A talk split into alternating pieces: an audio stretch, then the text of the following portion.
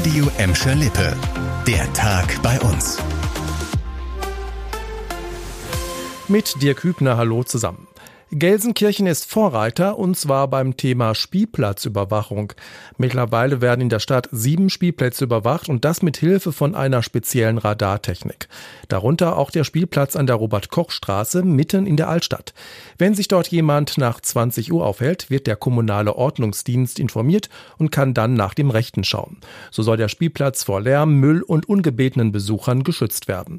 Diese spezielle Technik hat die Stadt heute bei einem Rundgang interessierten Gelsenkirchen Rechnern vorgestellt. Wir waren mit dabei und haben die Spielplatzbesucher mal gefragt, wie die neue KI-Überwachung bisher so ankommt. Es gibt mir auf jeden Fall ein Gefühl von Sicherheit und wenn hier alles dreckig gemacht wird oder beschädigt wird und so, das ist nicht toll für die Kinder. Darum ist es auf jeden Fall eine sehr gute Sache, was da gemacht wird. So kann man auch so ein bisschen die Kinder davon abhalten, dass dem was passiert, weil die setzen sich hin, schmeißen die Kippen hier hin, hier liegen Glasscherben in Sand und die Kinder, wenn man einmal nicht guckt, die nehmen so schnell im Mund, dann ist ja vorbei. Ne? Ich sehe viele Spielplätze. Die meisten Spielplätze sind einfach verdreckt von Hunden, Tieren, Glasscherben, Drogenspritzen und und und. Und davor kann man sich so eventuell sichern. Insgesamt wurden im letzten halben Jahr schon über 380 Meldungen auf den Spielplätzen ausgelöst, wie uns ein Verantwortlicher der Stadt gesagt hat. Die Störenfriede werden dann ermahnt oder bekommen eine Geldstrafe in Höhe von 55 Euro. Auch beim nächsten Thema geht es um Technik. Der Strompreis kannte ja zuletzt nur eine Richtung, und zwar nach oben. Wie wäre es da, einfach seinen eigenen Strom zu produzieren und das Ganze dann auch noch klimaschonend?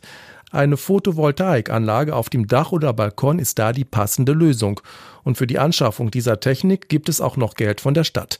Gute Idee, das haben sich offenbar viele Gelsenkirchner gedacht, denn der Fördertopf für Solaranlagen ist schon leer. Das meldet jetzt die Stadt. Alle Anträge auf Förderung, die bis gestern vorlagen, werden noch bearbeitet und entschieden, verspricht die Stadtverwaltung. Neue Anträge können aber nicht mehr gestellt werden.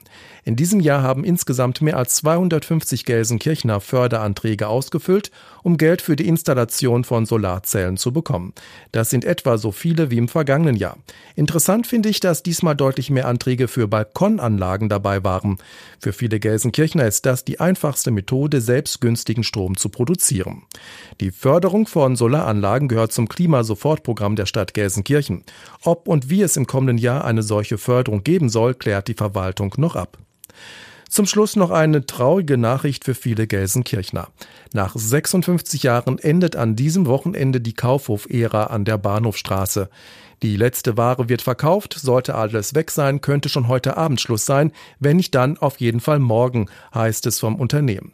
Schon als das Aus für das Kaufhaus Mitte März bekannt wurde, war die Trauer bei der langjährigen Betriebsrätin Anja Sabrowski groß. Meine Tochter war wirklich auch zutiefst betroffen, die hat geweint. Ja, in unserer Familie war die Galerie einfach immer sehr, sehr präsent. Da sind die Weihnachtsgeschenke der letzten 30 Jahre hergekommen. Rund 40 Mitarbeiter sind in Gelsenkirchen von dem Aus betroffen. Der angeschlagene Kaufhauskonzern Galeria Karstadt Kaufhof schließt bundesweit mehr als 40 Warenhäuser. Eins davon ist die Filiale in Gelsenkirchen. Das war der Tag bei uns im Radio und als Podcast. Aktuelle Nachrichten aus Gladbeck, Bottrop und Gelsenkirchen findet ihr jederzeit auf radio und in unserer App.